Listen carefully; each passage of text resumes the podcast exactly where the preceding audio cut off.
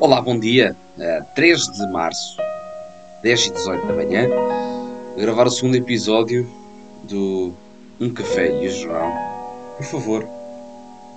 É isso mesmo. Episódio em que uh, abro aqui os jornais esportivos. Hoje não comprei nenhum. Hoje não tive a oportunidade de os comprar fisicamente. Mas abri aqui o site e, e dará para percorrer as notícias que saíram hoje na, nos jornais, nos três grandes jornais desportivos diários do, do futebol português. Um, para além disso, vou também falar uh, sobre a Liga Portuguesa, sobre os, os seus problemas uh, e sobre o que é que pode ser melhorado. Eu perguntei isso na, no último. há dois fins de semana atrás, aliás, dois, três fins de semana atrás, em que era para efetivamente lançar um episódio para vocês. Eu estava no aeroporto, no Brasil, tinha tempo, mas a verdade é que depois acabei por pesquisar uh, outras, outros conteúdos, uh, posts, mas concretamente mesmo na caderneta, no Instagram, e, e acabei por não, não continuar aqui este, uh, este assunto, se bem que este assunto acaba por ter pano para mangas, não é necessariamente assim, um tópico que se aborda levianamente, ou seja, a minha pergunta foi um, quais os dois maiores problemas do futebol português? Uh, foi, foi esta a pergunta que eu fiz lá no Instagram. Houve malta que, muita malta que acabou por, por responder. Um, uma das pessoas, a Sónia, disse que, que ao sábado de manhã não se trabalha, portanto não respondeu aqui ao, à pergunta, mas, já me deu uma dica para eu estar quieto. O Fábio Costa falou de falta de cultura desportiva e jornalismo desportivo. O Chico Maria, o estarolismo. Um, são os três problemas é o estabilismo, portanto, o Benfica, o Sporting e o Porto uh, monopolizarem aqui o futebol português. O João Pedro Estanqueiro fala de falta de cultura desportiva novamente uh, e, e, também do Sérgio Conceição. Uh, o, o F. Marques uh, fala do tempo útil de jogo e corrupção. O André Maia, corrupção e falta de competitividade. O canal Cromo, a mídia é à volta dos três grandes e snobismo em relação aos restantes. E ficou sem espaço para responder mais. Falta de isenção de quem manda e arbitragens, disse o João Pinto Santos. Um, o Eduardo acabou por falar sobre a própria Federação Portuguesa de Futebol, Conselho de Arbitragem e Liga e os diretores de comunicação. Uh, o, Jorge Ganha, o Jorge Ganha, uh, fala do poder monetário dos três grandes e a arbitragem cada vez mais medíocre. Uh, David Alexandre fala do monopólio televisivo e arbitragem. Edir João, corrupção. DJ Designs, tempo perdido em campo, diferenciação de valor financeiro entre as equipas. Gonçalo Federico, o futebol e o português. Uh, Lúcio Neves fala muito tempo em paragem de jogo, chega a ser ridículo e a diferença abismal de, eu acredito que ele fale de orçamentos, é isso mesmo, de orçamentos, tive que abrir a mensagem. A não distribuição centralizada dos direitos televisivos e estimulação barra acabar faltas. Zé Ribeiro falta por os árbitros pelos seus erros e a receita das TVs devia ser repartida por igual para todos os clubes, diz aqui o Zé Ribeiro. Portanto, foram as respostas aqui dos principais problemas. Hum, conseguimos eh, perceber aqui algumas. Uh, um, digamos que une-se e, e conflui tudo para o mesmo assunto, não é? Praticamente é arbitragem, é corrupção, é, é interesse de poderes uh, e é também o transtornismo que, que, que, se vive em Portugal, um centralismo constante, mas isso uh, não só no futebol, mas isso em muitas áreas. E já lá vamos, já vamos tratar esse tema para já. Vou aqui percorrer para já o jornal A Bola, uh, o Jornal da Bola, que certamente falará fundamentalmente do, da Liga Portuguesa. É, ontem eu relatei o Famalicão Boa Vista, bom jogo, bom joguinho, sinceramente. Uh, o Boa Vista aproveitou os erros do Famalicão, começou cedo a marcar, aos 16 minutos com gol. E, e, pá, e depois o Famalicão entra na segunda parte de uma forma fantástica, um, com tudo, e não chegou ao empate por pouco. Ainda se queixa ali de um, um penalti do Rodrigo Abascal, não me pareceu, mas uh, acho que a segunda parte foi Famalicão, a primeira foi Boa Vista. Uh, é uma vitória importante para, para, para a equipa de Ti, que chega aos 30 pontos. Portanto, foi um jogo bacana para, para relatar. Eu que já não relatava há duas semanas, porque a conexão de internet do Brasil não é de confiar e eu não podia facilitar nesse aspecto. Tipo, se eu tivesse a relatar e a meio parasse simplesmente, uh, seria, seria grave e portanto eu não quis correr esse risco. Então parei duas semaninhas, voltei e, e cá estou eu na Liga Portuguesa e foi um gosto imenso. Ok? Um, sou na Flash Score que é onde eu faço os relatos. Eu vou, eu vou falando no Twitter, vou dizendo quando é que faço. Às vezes esqueço-me, é verdade. Mas, mas sim, mas costumo falar. Quando é que, quando é que vou relatar? Uh, e portanto também é bom. Vocês acompanhem por lá. É uma das facetas, é uma das coisitas que, que a caderneta me acabou por impulsionar. Não digo que me tenha ajudado, mas impulsionou-me a querer entrar neste mundo. Eu comecei a relatar o ano passado jogos da académica, no estádio mesmo. Abriram as portas também por isso, não é? Porque eu tinha a caderneta, tinha o projeto, conseguia justificar pelo menos, apesar de não ter tido grandes audiências. Um, os relatos até eram feitos assim de forma muito amadora, mas eu gostei e, e, foi divertido, foi uma experiência, pelo menos foi o, o pontapé de saída para me interessar pela área. É mais uma coisa que a caderneta me empurrou a fazer. E se calhar noutra altura perguntar-me-iam, olha, estão abertas aqui candidaturas para, para poderes relatar. E eu diria que, pá, olha, eu gostava muito, mas nunca fiz, não tenho portfólio, uh, não sei se sou bom. E, e quando vi aquilo no início desta temporada, não hesitei nem dois segundos, foi automaticamente um, pedir para, para me candidatar e pedir para me juntar à, à equipa que, que já havia da Global Business Vision e, e, e, foi o que aconteceu. E, pronto, estou muito feliz. É, são das coisas mais. Uh, é a melhor. É o período do dia em que sou mais feliz, porque isto é trabalho e sou realmente muito feliz um, a fazer o que, o que estou a fazer, que é, que é relatar jogos, seja do que for. Ehm, já relatei jogos da Liga Portuguesa, da Premier League, uh, da Champions, da Liga Europa e em qualquer das competições é, é um gosto, seja com, com qualquer equipa também. Uh, não sou mesmo esquisito nesta área. Uh, o que vier, eu, eu, sou feliz. Portanto, se me quiserem pôr a, a comentar o campeonato bielorrusso, eu vou com todo o grado, porque consigo, consigo sempre encontrar uma beleza naquela brincadeira. Um, posto isto, vamos lá então começar por ver o jornal uh, A Bola, o jornal de hoje. Na capa está Ruben Amorim ganhar ou ganhar. Portanto,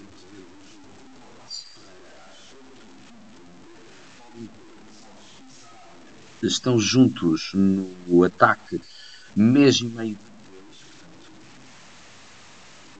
já não jogava junto há mês e meio.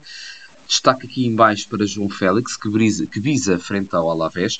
Grande momento que atravessa João Félix, claramente merecedor de mais minutos na seleção também. Há que aproveitar este bom momento talento ele tem, já teve oportunidades noutras situações na seleção, portanto não, não seria de surpreender se ele nesta vez, uh, agora que também há falta muito tempo ainda para a competição que realmente importa, mas esperemos que ele mantenha esta, este, este registro. Teve um período de adaptação naturalmente ao futebol espanhol, ao futebol de grandes holofotes, ao futebol de grandes responsabilidades, ao futebol também com 120 milhões nas costas, que tem sempre um peso. Uh, e ele foi ganhando estrutura, foi passando também por lesões, não esquecer. Portanto, há que destacar aqui o papel de João Félix e que seja para continuar. No Benfica, expressa por estar apto para o deslocação a Braga, lesão, mas deve voltar aos relevados. Sim, o Benfica vai jogar para a Liga dos Campeões contra o Liverpool em casa na terça-feira. Jogo grande, jogo para que todos os benfiquistas certamente quererão acompanhar in loco. Quem não é benfiquista certamente também estará na expectativa, é sempre bom ver um clube grande, gigante como o Liverpool vir a, a Lisboa, vir a, a, jogar contra um clube português, também ele gigante como é o Benfica. João Mário em gestão delicada, o lateral direito foge ao amarelo há sete jornadas eh, e, eh, portanto, aqui o destaque do, da bola é que João Mário se jogar na segunda-feira contra o Santa Clara eh, pode levar cartolina amarela e não jogar contra o Vitória de Guimarães, que é na jornada seguinte. Não sei necessariamente qual é o destaque disto, se, se, se é bom escapar ao Santa Clara, se é ao Vitória de Guimarães. Uh, depois, de resto, para complementar aqui obra de arte, uh, realmente no jogo do Aroca contra o Gil Vicente, resultado surpreendente, um, um, um golo de atrás do meio campo uh, com colocação, passar a bola por cima do guarda-redes. É, é possivelmente um, um, candidato a prémio Puscas. O Belenense Chave também venceu por duas bolas a zero o Portimonense, surpreendente também, pela vitória pelo Belenense ter conseguido fazer dois golos. Belenense Chave, desculpem, o Estoril perdeu contra o Vizela, Igor Julião a titular, caríssimo, jogadores, dos meus jogadores favoritos da uh, Liga, um, a conseguir a vitória aqui contra o Estoril, fora, que é importante. Já falei também do Famalicão Boa Vista. Saímos da capa, também não nos dá assim uma informação fantástica. E logo temos aqui estas javas do, da bola, não sei porque é onde eu costumo vir aqui ver as notícias mais recorrentemente. recorrentemente. Uh, pá, só para ver as diárias, sabem? Quando entro de trabalho, só para ver se está tudo ok. Uh, o que é que há de novidade. Uh, e é aqui que eu venho. Aqui na aba 1, Vilas Boas assinala efêméride com um vídeo no Balneário da Luz, portanto, quando o Porto foi campeão na Luz. Aquela famosa noite em que a estrutura do Benfica desliga as luzes, tornando ainda mais épica a vitória do Porto no Estádio da Luz, porque realmente parecia que era desligar a, as luzes com, com vergonha não deixando, portanto, o Porto festejar. E ligaram um sistema de regra também. Na altura, Otamendi jogava no Futebol Clube do Porto e festejava uh, com, com tudo. E agora no Benfica, não é? Agora no Benfica, uh, com alguma dificuldade em festejar, mas com muita vontade. É capitão, é um jogador exemplo para o Benfica. Então fica aqui registado, faz não sei quantos anos, não sei quantos, posso abrir. Sentimos velhos, 11 anos, meus amigos, 11 anos que isso aconteceu Uh, ora bem, Nelson favorável de Nelson Veríssimo, nem venceu metade dos jogos. Pois bem, esta aqui é o ponto em que uh, é o sistema Benfica, não é? Em que quando ganha uh, são colocados uh, no altar, quando perdem são colocados na porta dos fundos. A verdade é que Nelson não vinha fazendo um grande trabalho, mas vencendo o Ajax acabou por ser aclamado, por conseguido unir as tropas, mas realmente os resultados não são fantásticos. A instabilidade também não é melhor para Nelson Veríssimo poder trabalhar, há assim, sente-se uma certa instabilidade na estrutura do Benfica, vem novo treinador eh, e Nelson Veríssimo quem paga é ele, não é? Porque fica sempre ali com aquela sensação de que está prestes, prestes a sair. Ponto 3, Esperança por Tarap, já foi falado, estava na capa. Tridente de volta e mês, mês e meio depois, também já foi falado, é do Sporting. E depois entramos aqui no futebol no futebol brasileiro. Desculpem, futebol brasileiro, futebol carioca. Paulo Souza perdeu contra o Fluminense. E começa já aqui com uma bela notícia. Paulo Souza desentendeu-se com Gabigol. Como diz o Meteor Brasil, a manchete é Paulo Souza desentendeu-se com Gabigol. E Paulo Souza diz é o calor do jogo. Muito calor no Brasil é um facto. E isto pode muito bem propiciar-se, propiciar-se e por isso é que acontece com tanta regularidade. Então é o seguinte: o nosso querido Paulo Souza perdeu o Campeonato Carioca contra o Fluminense uh, e realmente é um ponto de destaque para uh, o futebol flamenguista, para o futebol carioca. O Fluminense, com todo o mérito, reforçou-se, reforçou-se bem, tirando Felipe Melo, naturalmente, que eu abomino, e o Flamengo uh, não se reforçou muito, mas tem ali as peças, se calhar o melhor elenco do Brasil. Mas nem assim Paulo Sousa conseguiu unir essas tropas, unir estas, este elenco que é poderoso, mas também é muito difícil de gerir.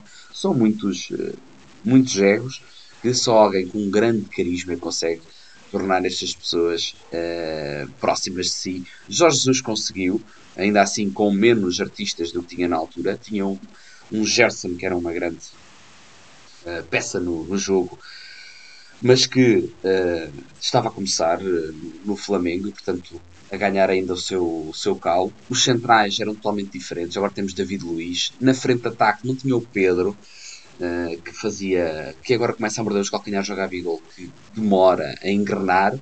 E Bruno Henrique também muito abaixo daquilo que prometeu. Portanto, é um elenco completamente diferente. Ainda tinha o lateral direito também, o Rafinha, que era em grande máquina. Uh, e, e, portanto, acho que a equipa de Jorge Jesus não se pode comparar a esta. Mas a verdade é, Paulo Souza perdeu. Eu acho que Paulo Souza vai ter uma passagem muito curta pelo Brasil. Falta-lhe carisma, falta-lhe capacidade de unir uh, a equipa, de os, de ter próximos de si. E atenção, este, esta notícia já é um pouco uh, levantar o lençol sobre este, sobre este ponto. Então, o que o Paulo Souza diz é o que aconteceu com o Gabigol foi natural, é o calor do jogo. É um jogador que tem sempre a ambição de ganhar. É muito difícil comunicar com o nosso público porque ele pressiona e está sempre presente. Chamei-me a atenção porque tinha de perceber que o posicionamento dele não era o mais correto. E lembrei-lhe exatamente disso. Uh, e depois, para além disso, há outro ponto que é: Paulo Souza coloca Diego muitas vezes fora, veterano uh, jogador do Flamengo, e também Diego Alves, guarda-redes, uh, que, que, é um grande guarda-redes, foi, para o, foi para o Flamengo e, e pegou destaca, e agora está a ser preterido por outro goleiro, Felipe, se não estou em erro, mas não tenho certeza do nome, que está a dar conta do recado, e portanto o Paulo Sousa foi mexer ali em peças basilares do balneário e não sei de que forma é que uh, pegou nelas, de que forma é que as colocou de fora.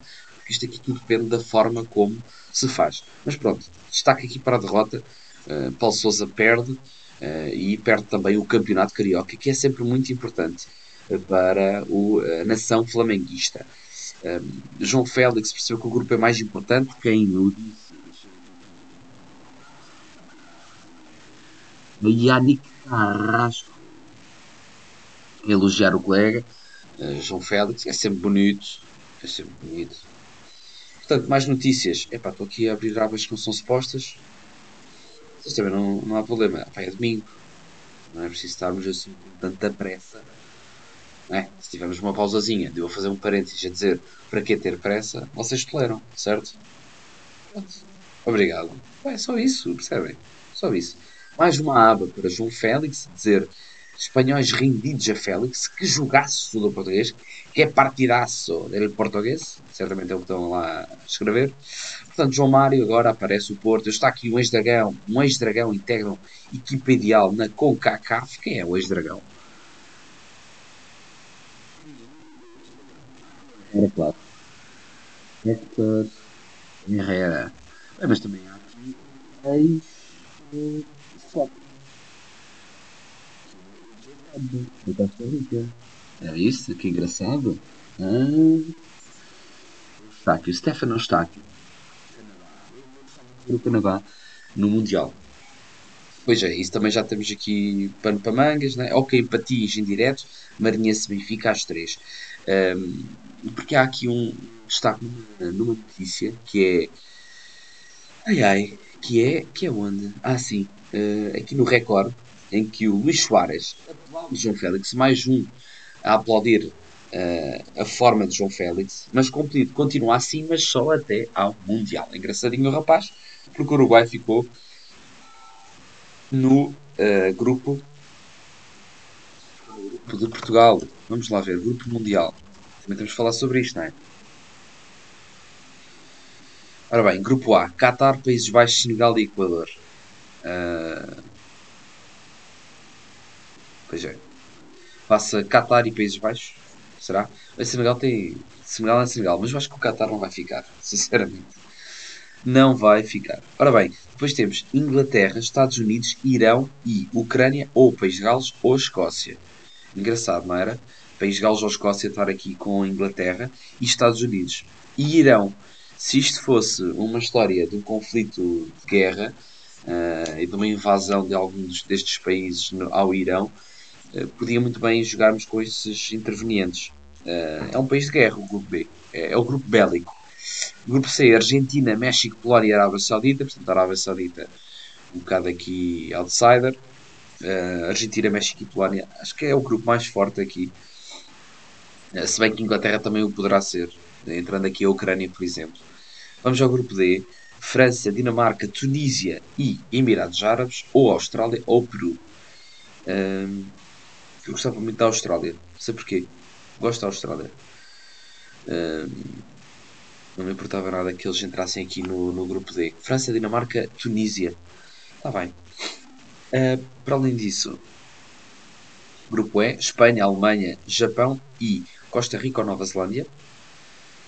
Uh, eu aposto, bora Costa Rica, bora Costa Rica, mas é um grupo também, também complicado. Espanha, Alemanha e Japão. Grupo F, Bélgica, Croácia, Marrocos e Canadá. Uh, grupo G, Brasil, Suíça, Sérvia e Camarões. E o nosso grupo, Portugal, Uruguai, Coreia do Sul e Gana. Grupo difícil, na minha opinião, mas que. mas, mas execuível para, para Portugal para passarmos. É o que tenho a dizer. Um, acho sinceramente que, que não há grupos, grupos fáceis aqui neste, neste Mundial. Há muitas condicionantes, a própria temperatura, a própria adaptação, o pouco tempo que terão para se preparar. Uh, vai depender do momento e da forma em que os jogadores estiverem na altura. Portanto, clubes preparem também os vossos jogadores para este momento. É o que, é o que eu acho que vai, vai contar seriamente. Ora bem, continuamos aqui então no análise dos, dos jornais. O jogo, por exemplo, nem sei onde é que eles têm a capa, sinceramente. Mas também não me quero saber. Pronto, vamos ficar só aqui pelos primeiros, uh, pelos primeiros destaques. Hernani do galego ainda vai dar o dobro, diz Hernani. Hernani que era um extremo do Porto. Uh, Eustáquio, recebia 200 euros e ia comprar uma proteína um aparelho que o ajudassem. Não sei quem é que dá a contar esta história, uh, mas é realmente interessante. É isso, irmão, lembra a indicação, já nos temos de Torriense. É o irmão que fala sobre uh, Eustáquio que, pelos vistos, recebia 200 e ia comprar uma proteína. Ou uma comprar proteína e um aparelho. Portanto, ou o irmão está aqui a fazer mal as contas, ou está a fazer as contas no Canadá, e aí se calhar faz sentido que a proteína seja um 200 graus, o outro está que eu comia muita proteína. E é assim, calma, não é? Para uma proteína ou um aparelho que o ajudassem, uh, lá. Uh, acho que é aqui uma, uma falha de contabilidade. O 11 provável para o Sporting, Soares avisa, é aquela história, continua assim craque, mas só até o Mundial. Uh, Panzer conhece dos Bundesliga, que salto no verão. Olha, engraçado para substituir Haaland. É, é poderoso também ele Vitinha. Tá, tá, tá. Uh, pior registro só há 25 anos do Benfica. Uh, o review Vitinha, o Fernando usou sobre o vermelho. Uh, e agora aqui também destaque para o vice que afasta-se já se fala da saída, entendem? Não é uma questão de ser possível ou não, de vice acreditar que é despedido ou não, mas já é sururu, já é assunto. E quando isto começa assim, amigos, é que esquece. Uh, tá, tá. Mialovic está a fazer novamente tratamento ao cancro. Um abraço para ele. Ele que esteve a falar com os jogadores do Bolonha. Ah, vi agora a capa. Deixa-me ver o que é que há aqui.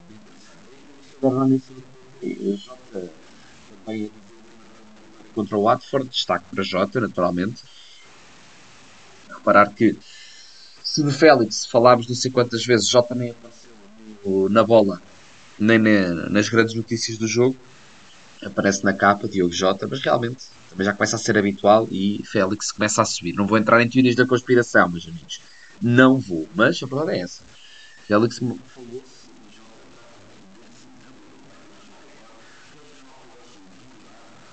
Uh. Exatamente. Começa a andar para baixo. Bárbara Norton de Matos surpreende no Rio. Que pedaço de mau caminho. Está ela de biquíni com um cu, parece, na, no braço, tipo bebê, no colo. Thomas Tuchel separou-se da mulher. O antigo jornalista pode ter direito a pequena fortuna. Pá, é isto, percebem? O recorde é isto, não apetece ver mais.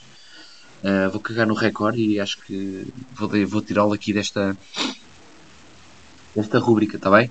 Levem a mal. Tá bom, tá bom, tá bom, tá bom. Bem, para o tema de hoje, já vamos com 23 minutos, 24. Epá, não posso alongar mais, senão vocês depois não ouvem esta porra. Mas ouvem, sim senhor, que eu sei que sim. É aquela. Estão a lavar pratos, pá, estão a fazer sei lá o quê. Já tantas vezes que estão a ouvir as tardes da Júlia e, e, e aquilo só simplesmente está a tocar. É a mesma coisa aqui, está bem? Ou estão a ouvir em vez de ouvirem o sei lá, dizer nomes, não quero confusão para ninguém. Uh, ouvem esta brincadeira? Está bem. Ora bem, quando eu escrevi isto, eu realmente perguntei à malta quais são os verdadeiros problemas do futebol português. Vocês responderam, porque isto veio de dois tópicos. O primeiro, da violência generalizada que houve no Estádio do Dragão, quando, por exemplo, é óbvio, a comunicação social suga com todo o gosto, feito vampiro, houve sangue lá no autêntico urubu, não é? Há carne morta.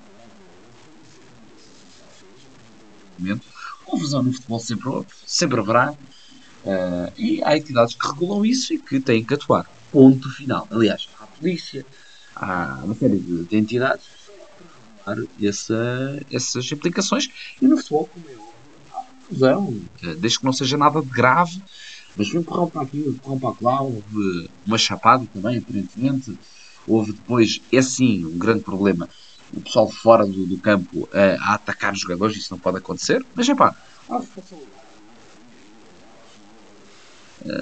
foi, foi uma, um mau comportamento uh, que, desde já tenho que dizer, e desde já a minha opinião, para não dar, ah, este gajo a legitimar a violência, esqueçam. Violência nunca, principalmente no futebol, não estraga muito desporto.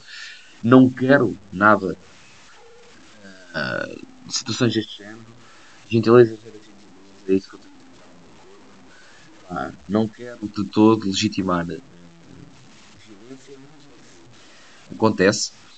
Uh, e no jogo como, como o futebol há tensão e, e há, há empurrões Uh, e há aquela coisa de fizeste-me falta para me prejudicar, esse empurrão, essa falta, vai sempre haver, não é? É inevitável. Uh, agora, que sejam justas as entidades que regulam, que sejam rápidos a atuar aqueles que têm que afastar para que, não, que o problema não escale, porque já sabemos que em muitos casos o problema escala, uh, mas que, mas pronto, não, não, não dá para impossibilitar, não dá para impossibilitar. Uh, não a violência, mas a tensão, não, não dá, certo? A violência sim, dá para, para parar e estancar rapidamente quando, quando, se, quando se atua. E que as entidades que regulam sejam perentórias e os castigos sejam violentos para quem tem que ser. Okay? Bom, esta é a minha posição desde este momento que toda a gente se pronunciou sobre uh, a situação do, do Porto, dizendo que o futebol português é uma vergonha, de que é um produto fraco e que é um produto pouco comercial e que assim não vamos a lado nenhum, não atraímos investidores e que é de houve, porque realmente uh, não conseguimos uh, fazer um bom espetáculo. Pois bem, bom jogo. Tem Porto, já passou algum tempo um jogo de futebol para duas equipas que de alguma forma não queriam perder, mas também queriam ganhar. É sempre um jogo entre duas equipas próximas. Não queriam arriscar muito, mas ainda assim um bom jogo que acabou por se libertar de alguma forma um, e depois termina com aquela confusão. E aí sim, aí sim é que a comunicação social não perdoa. Pois bem, uma semana antes desse acontecimento, no país da competição mais um adepto do Leicester entrou em campo para agredir os jogadores do Nottingham Forest num, uh, num jogo para uma taça uh, da, da Liga de, de, de Inglaterra. Não para a Premier League, mas para uma taça. Uh, enquanto os jogadores do Nottingham Forest festejavam o gol. Portanto, ele entra dentro do campo e começa ao soco, literalmente. Há duas semanas tivemos um adepto que se colou dentro, em cima, dentro do estádio, num poste, colocando tipo uma fita e ficando preso ao poste, que também é outro momento muito interessante no futebol inglês. Uh, já para não falar nos constantes situações de violência no futebol inglês, uh, perto dos estádios, uh, o autêntico aparato policial que existe à volta dos estádios, com patrulhas autênticas, porque o, o, futebol inglês é violento fora dos estádios.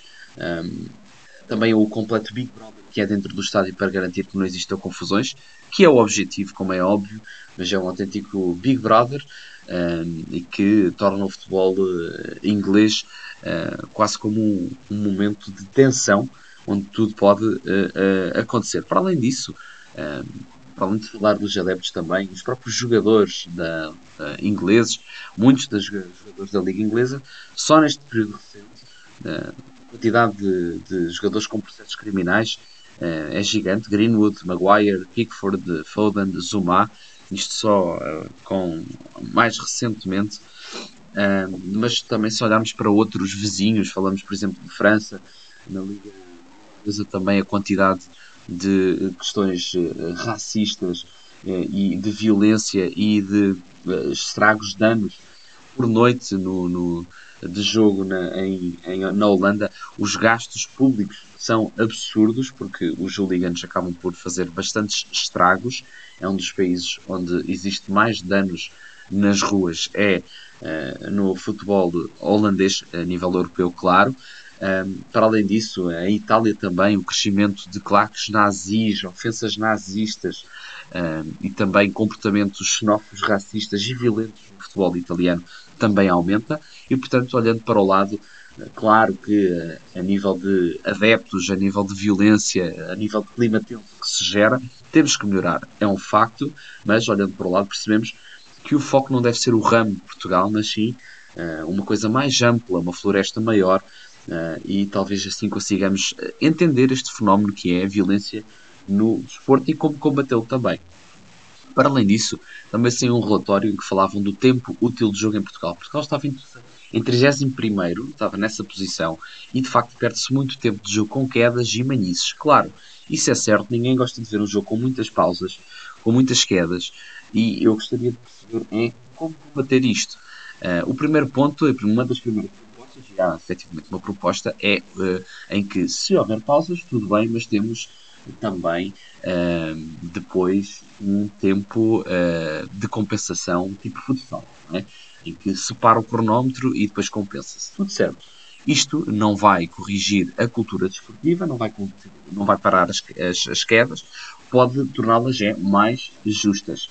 Por falar nisso, a nível de tempo útil de jogo, parece que é o grande problema mundial que se deve considerar. Eu concordo que é importante, mas hum, quem está em primeiro neste aspecto, a nível de aproveitamento de jogo, falamos da, da Liga Holandesa, em segundo a Sueca, terceira a Rússia, quarta a Israelita, só depois aparece a Série A italiana, a alemã, e depois vamos para a Noruega, a Noruega, uh, Norwegian, Norway, portanto falamos para a noruega, finlandesa, inglesa e depois turca. Portanto, aqui neste, neste top temos ligas que se calhar nunca vimos um único jogo uh, e que certamente também não são conhecidas por estar no, uh, nos, nos melhores, na ribalta da, do futebol uh, europeu. Aliás, olhando bem, Série A, Bundesliga, Inglaterra são os únicos, tudo o resto são seleções, são, são, perdão, são ligas que estão muito abaixo, muitos furos abaixo da Liga Portuguesa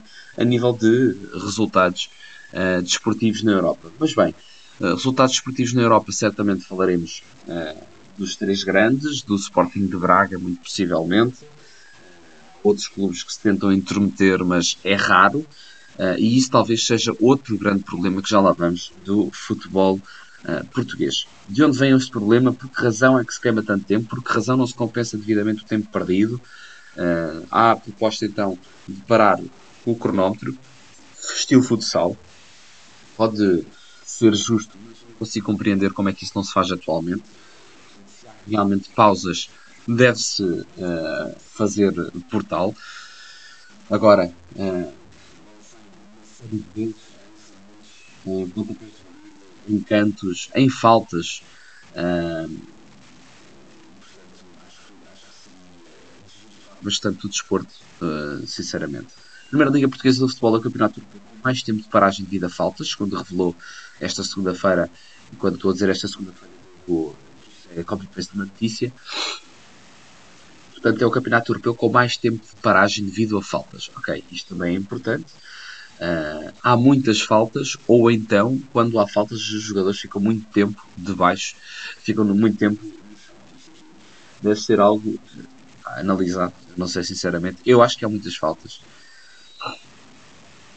Uh, eu acho que há muitas faltas, uh, de facto, e esse deve ser um dos pontos. E, e, concluindo aqui a história, eu tenho, quanto a mim, quatro, quatro destaques para aquilo que deve ser uh, o verdadeiro foco para alterar a Liga Portuguesa. Vítor Serpa falou sobre uh, nesse dia que eu comprei, portanto 12 de março de 2022, estava a viajar e, e, e Vítor Serpa escreveu um artigo no fim do jornal uh, precisamente sobre isto, como mudar, porque ele falava, uh, portanto surgiu aquele relatório sobre o tempo útil de jogo e ele dividiu em quatro pontos, em jogadores, jogadores desportivos.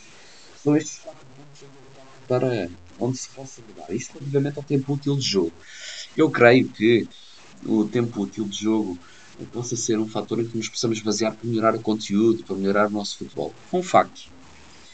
Portanto, ele fala aqui sobre os jogadores, naturalmente, que se atiram muito ao chão, tentam ludibriar o árbitro, tentam roubar tempo, os próprios treinadores que incentivam a isso, os árbitros que não conseguem dizer que não e deixar o jogo fluir, e naturalmente jogadores esportivos que são autênticos uh, vampiros e volto a repetir uh, autênticos urubus uh, pelas vias do ar que aproveitam esse mundo submisso das teorias da conspiração e das arbitragens e tudo mais para alimentar e para gerar conteúdo para os seus canais. Pois bem, eu concordo com ele, mas aqui há um ponto a ser destacado que acho que para mim é importante.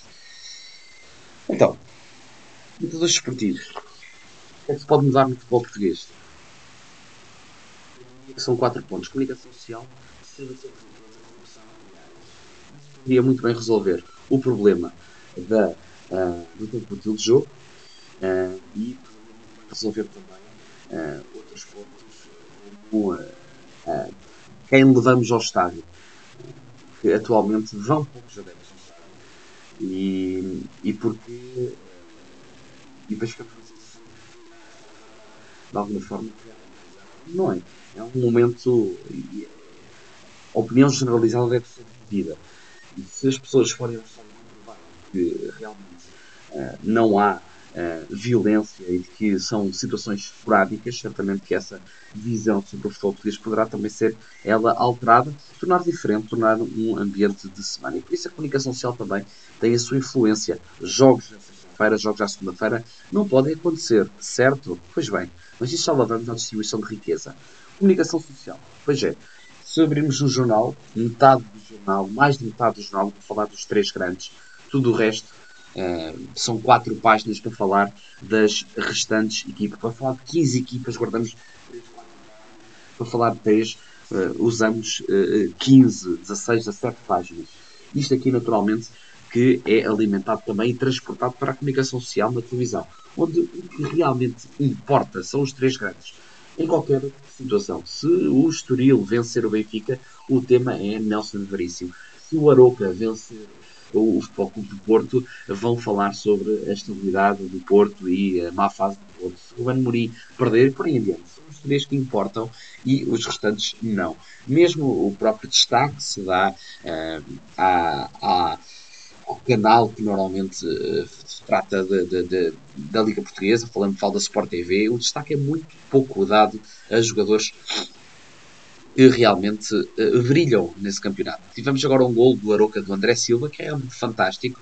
Tem ali uma pequena, um pequeno destaque. se calhar até podia sonhar amanhã, pá, fiz um grande gol na Liga Portuguesa, vou aparecer em destaque. Nem se vai falar.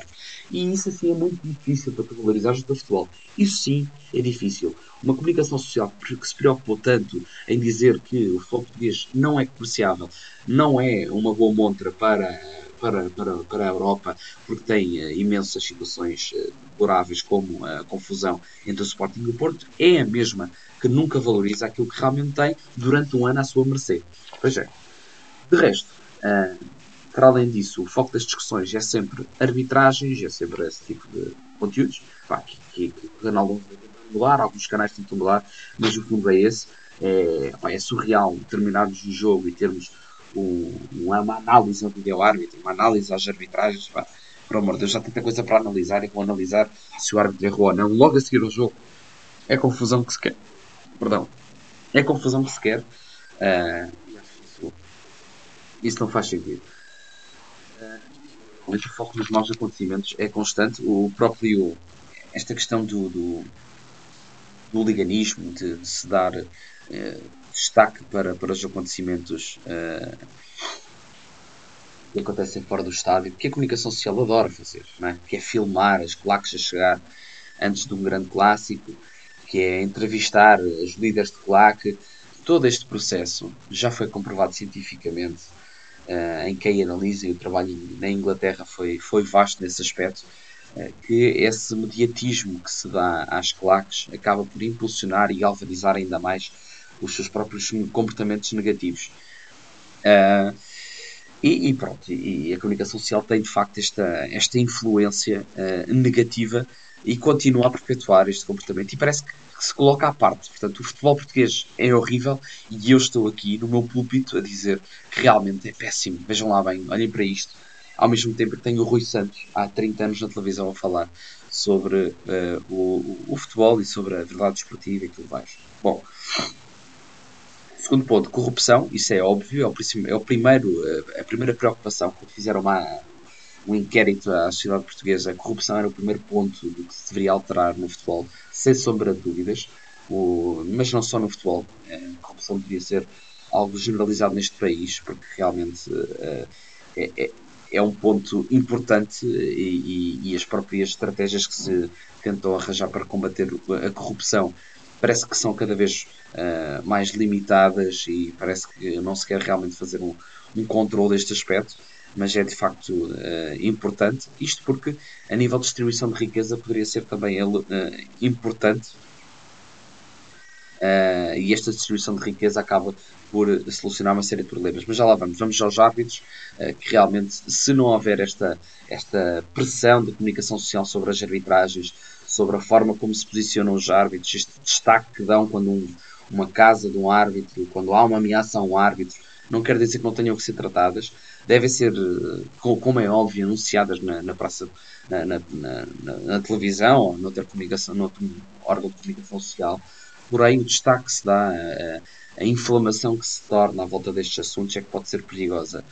Um, e, portanto, uh, esta carga que se tem sobre as equipas de arbitragem hoje em dia no futebol português é absurda. É quase tanto destaque como os próprios jogadores. E é raro isso ver-nos uh, nas outras ligas. Mas atenção, isto não é um problema da liga, é um problema de quem está à volta dele. O problema não é dos jogadores, o problema não é de quem fez alguma confusão, o problema não é dos treinadores. Algum caso pode ser dos treinadores, há alguns que falam bastante sobre esse tópico. Diretores de comunicação, foi falado aqui na resposta à, à, à, minha pergunta, pode ser também um tópico. Eh, são eles que se aproveitam, que estão assim à margem do, do futebol, à margem dos jogadores, de treinador, de equipa técnica e aproveitam para inflamar o futebol. Pois bem, uh, isso também é, também é, também é importante. Uh, mas realmente os árbitros não podem ter esta carga e, e deve ser um trabalho mais tranquilo, mais uh, tolerável do que é atualmente e não uma caça aos bruxas autenticamente como é feito. Isto permitirá que os árbitros tenham coragem para deixar o jogo fluir e não permitir aquelas faltas ridículas que nós uh, achamos recorrentemente no futebol português. Qualquer toque eles marcam falta. Porquê? Mais vale marcar falta do que não marcar, seguir, dar golo. Bem, e têm a casa destruída, têm o seu nome uh, falado na televisão durante duas semanas. Uh, na próxima jornada vão ser perseguidos também. Bem, no fundo, todo, todo, este, todo este processo. Os, os árbitros falham, há, há, há, estruturas que realmente estão a proteger os árbitros para garantir que eles errem menos, mas vai acontecer. E, e a verdade é esta, que há muitas faltas porque, creio eu, os árbitros não querem, de alguma forma, ser acusados de nada. Portanto, mais vale apitar tudo e mais alguma coisa do que deixarem o jogo fluir. E isto deve inverter-se. Para além disso, as próprias avaliações que se dão às equipas de arbitragem devem ser consideradas neste tópico aproveitar o tempo, aproveitar, não marcar tantas faltas. A Liga Portuguesa é a que tem mais faltas, é, é uma das que tem mais faltas uh, em, em Portugal, uh, no, na Europa, perdão, é, mais, é das mais faltosas da Europa. Para isto, realmente, este sim é negativo, mas eu acho que também a influência não é necessariamente só do futebol. É também do, do ambiente que, que, que o gera e que, que está à sua volta Uh, e isto, naturalmente, tu marcando menos faltas, também vais moldar a cultura dos jogadores, que hoje em dia atiram-se para o chão uh, de qualquer forma, tentam sacar o amarelo ou o vermelho de qualquer forma, gritando, chorando. Atenção que isto não é só no futebol português, engane-se quem pensa isso. Uh, mas há culturas realmente que são diferentes e a nossa é muito de tentar ludibriar o árbitro, mas que realmente, se o árbitro inverter o seu comportamento, pitar menos, os jogadores também se vão, também vão mudar de alguma forma também vão deixar de, de cair tanto para o chão. E portanto vou para o último ponto, distribuição de riqueza. Uh, no ano passado, por exemplo, uh, o Benfica, Porto e Sporting tinham 260 milhões de orçamento. Portanto, isso, uh, exatamente, 260 milhões. Isso é maior, muito maior do que as outras, todas, das outras equipas todas. Vou fazer aqui umas contas rápidas. Ora bem, o Braga tem 25, o Guimarães tem 20, 45, Rio Ave 10, desceu divisão. Uh, tenho que fazer aqui as contas. Mas eu diria 5, 9, uh, 64, uh, mais uh, 71. Uh, ok, pronto. É isso. Basicamente, as outras equipas têm um valor de orçamento, tudo somado, uh, quase que chega ao segundo. Uh, quase que chega ao. Epá, tenho que fazer as contas não, para não estar a dizer mentiras. Eu não fiz estas contas antes e não vou estar a mentir, percebem? Eu vou somar aqui 20. 25, aliás. 25 é o Braga. Isto do ano passado. Mais 20 do Guimarães. Mais 10 do Rio Ave. Mais 9 do Marítimo. Mais 7 do Famalicão. Mais 5.5 do Gil Vicente, mais 5 do Moreirense, mais 4.5 do Nacional, mais 4 do Santa Clara, mais 3.5 do Boa Vista, mais 3.5 do Portimonense, mais 3.5 do Farense, mais 3 do Bolonense Chave, mais 3 do Passos e mais 3 do Tondela, que é o mais pequeno, dá 109. Ou seja, as 15 equipas reunidas têm um orçamento de 109.5. A equipa do Benfica tem 100 milhões, ou seja, o Benfica consegue praticamente abraçar aqui a nível orçamental todas as outras equipas. Porto está muito longe, está a 90, portanto apenas 19 milhões uh, diferem. O campeão foi o Sporting 70, claramente. Uh, agora também o orçamento vai subir um bocadinho, portanto uh, a diferença é gigante. O Rio Ave saiu da, daqui do, do painel, portanto na próxima, nesta época, eu não tenho esses dados, dos dados desta época atualmente o Rio Ave já não está, portanto baixamos também o orçamento porque 10 milhões de, eram só de Rio Ave. Subiu Vizela, que é um orçamento básico, subiu Estoril, que é um orçamento modesto também. Mas, ou seja, há uma grande diferença, certo? Há uma grande decalagem entre estas duas, eh, entre os orçamentos dos três grandes e os restantes. Há uma proposta para, se não me engano, 2028, para que isto seja alterado, porque existe uma redistribuição de riqueza, um bocado como a Premier League, em que 50% da receita é repartida igualmente por todos os clubes, todos os clubes, 25% é distribuída de acordo com os resultados esportivos e os restantes 25% de acordo com a denominada TV Fórmula, considera o número de jogos transmitidos ao vivo, o número de jogos não transmitidos ao vivo e a transmissão de highlights dos jogos. Portanto, é aqui uma formulazinha, mas que 50% da receita é distribuída de qualquer forma. Isto permite que todos nivelem. E porquê é que eu acho que isto resolve muitos problemas? Porque eu vou perguntar, a nível moral, uh, questiono-vos a nossa capacidade moral de, de exigir ao dela, por exemplo, colocou o menor orçamento para não fazer tudo e mais alguma coisa por aquele pontinho contra o Benfica. Sinceramente, a diferença de orçamentos é abismal. Toda a gente vai dizer, mas não é um saco de dinheiro que vence jogos. Ok, tudo bem, mas na prática é, é, é, é pensar a brincar. Pensei na vossa Playstation, vocês têm mal overall de 89, 90 tem outra com 60, depois, epá, mas não é um saco de dinheiro que vence. Não, como é óbvio. Mas aqui estamos a falar de contratar melhores jogadores, de ter melhor estrutura, de conseguir sobreviver, de conseguir pagar salários, de conseguir aguentar um projeto, porque as direções têm projetos e se vencerem hoje uh, e se ficarem na Primeira Liga, o ano seguinte o projeto vai ser diferente naturalmente. Na Segunda Liga os dinheiros são muito mais baixos, certo? Uh, e portanto ter um ponto fora, ganhar um ponto fora, como é óbvio, importantíssimo para estas equipas que estão à rasca. E se eu estou à rasca, por muito que eu queira que o futebol português brilhe e seja um produto comercial brutal, eu fundamentalmente penso em mim. Isto é a teoria de Maslow, são as necessidades uh, aqui uh, pensadas uh, em primeiro lugar, como é óbvio. As pessoas primeiro pensam em si e depois pensam nos outros.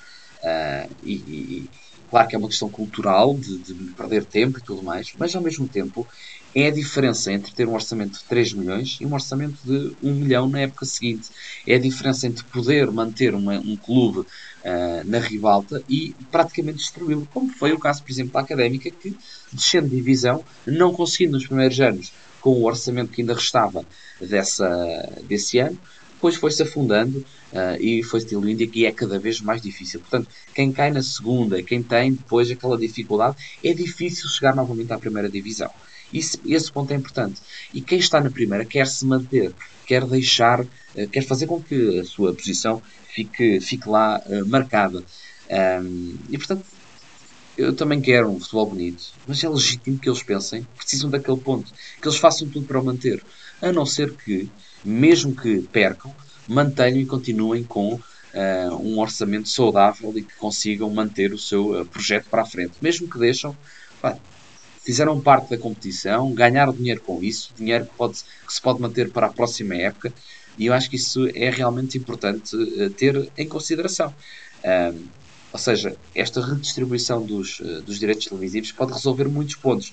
Isso aliado normal, naturalmente a muitos outros fatores que eu aqui falei, por exemplo, como é a questão da arbitragem, a própria corrupção, tentar garantir que isso está fora do jogo.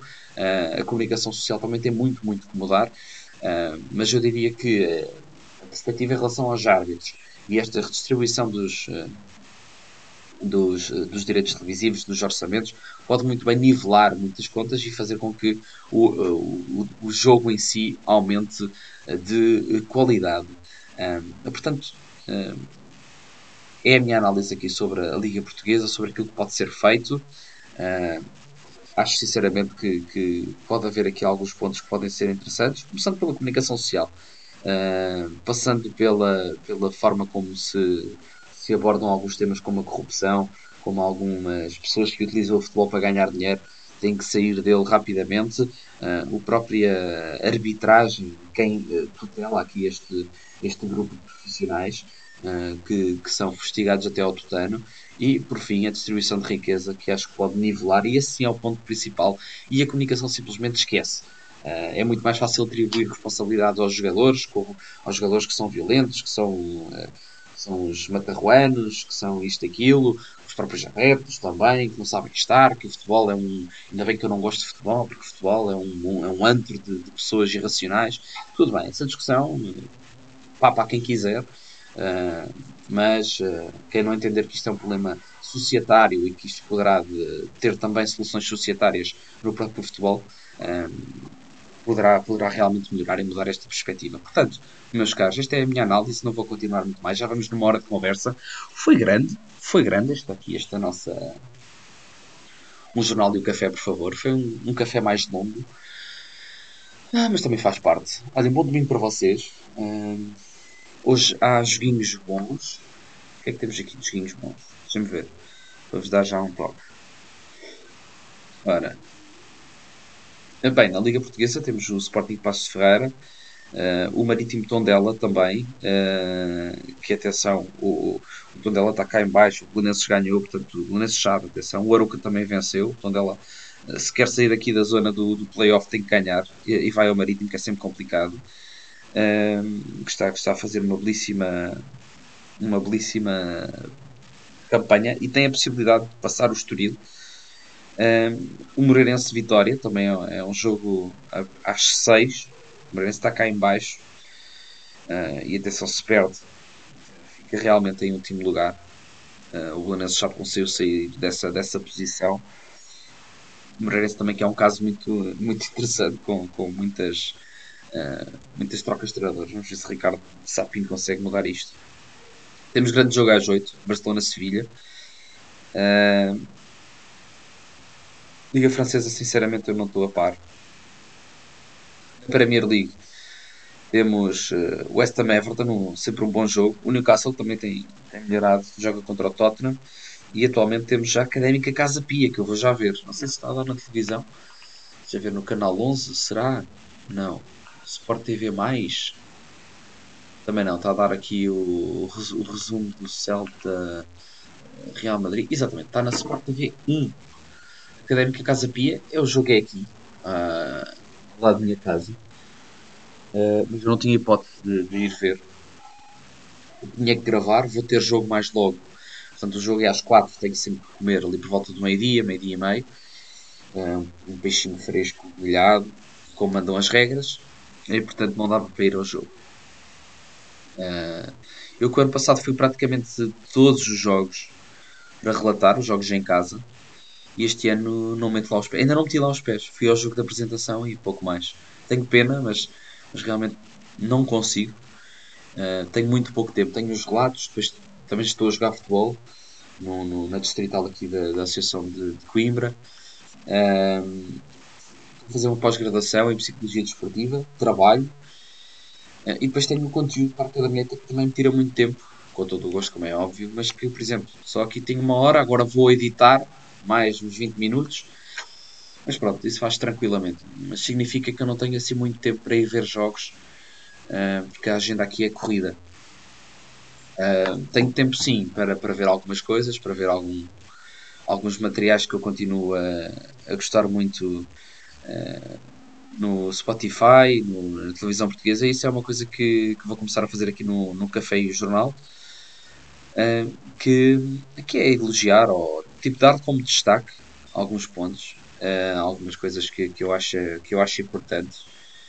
por exemplo, a nível musical, pá, se vale o que vale, quem se, quem se identificar com isto, perfeito. Quem achar que isto é fixe, perfeito. Uh, são recomendações, são pontos que, que eu acho que são, são bacanas. Uh, e que se vocês quiserem, sigam e, e, e, e ouçam e vejam. Pá, basicamente coisas que eu gosto. Televisão Tabu, acabou ontem, foi o último episódio de destaque. Adorei este, este programa, mais um da Bruno Nogueira. Exaltar ao máximo este profissional. Uh, pá, pelo menos da impressão que eu tenho, acho que ele é, acaba por ser realmente genial, ou, é um, ou ele é um ser de televisão fantástico e passa-me esta mensagem. Um, um gênio, porque os trabalhos são sempre no ponto. Este é mais um, não tanto o stand-up em si, as piadas em si, rimo de algumas, outras senti-me profundamente. Uh, não profundamente, senti-me incomodado, mas pronto, faz parte, é, é comédia talvez em algum ponto mais sensível, mas eu acho que o tabu uh, foi mais interessante para mim para ouvir determinados assuntos, a própria dependência marcou-me muito, a forma como determinadas pessoas abordaram a questão da dependência, uh, da obesidade também. Uh, eu papei ali aquilo porque foi numa altura em que eu, estive fora, estou sempre a dizer que estou fora, não tive assim tanto tempo fora, tive só duas semanas, mas como é recente eu falo disso. Também porque é Brasil e eu adoro. Mas gostei muito de ver o, o Tabu e papei aquilo tudo assim de, de repente, neste fim de semana. Uh, e portanto, para quem ainda não viu, faça o favor. A nível de podcast, uh, há o podcast do Choque de Cultura, que é um programa brasileiro. Foi o podcast mais ouvido no Brasil. Isto é realmente brutal. Uh, ele passa à frente de Mano a Mano, por exemplo, o podcast do Mano Brown. E no Brasil há uma cultura de podcast gigante com o Podpah, com o Flow Podcast. Uh, agora o flow está um bocado mais em baixo por causa do Monarca que fez merda. Uh, mas realmente é assim um, tem uma cultura grande de podcast. Uh, um bocado como aqui, com o meu. Uma, uma febre, uma, uma autêntica febre. Mas pronto, uh, o Choque de Cultura está lá em primeiro, o podcast mais ouvido. Uh, e, e, epá, e, é realmente fascinante uh, o que eles conseguem fazer é, para um nicho, mas conseguem tornar-se gigantes nesse nicho. E um próprio para, para Daniel Forlan, que é seguidor da caderneta, um amigo da caderneta, que é um dos envolvidos, um dos criadores deste projeto. Para além disso, aqui em Coimbra, para quem quiser, Marina Sena vem a Coimbra uh, no dia 7 ao Salão Brasil. Uh, esta figura que é da zona, é de Minas Gerais, cantora de Minas Gerais, e que está aqui em Coimbra no dia 7. Eh, ela canta muito, vou por aqui um bocadinho da, da sua música que vocês curtirem. E estamos praticamente no uma hora de episódio. Obrigado a quem esteve aí a ouvir. Eh, para quem ainda não segue, eh, sigam a caderneta no Instagram. Já não há perdão para quem não o fizer. E é isso, meus caros. Próxima semana sai episódio Conversa de Cromos. Dia falou. Carter Batista, uma das maiores páginas brasileiras, um gajo que escreve muito, muito mesmo. Um projeto fantástico, é um dos maiores projetos brasileiros a nível de futebol, neste, neste mundinho, e ele veio aqui à caderneta para falarmos um pouco. Espero que gostem. Um, por hoje é tudo, domingo fechado, 3 de março, foi um gosto estar esta horinha a conversa com vocês. Até à próxima e bom domingo, meus senhores. E senhoras, como é óbvio.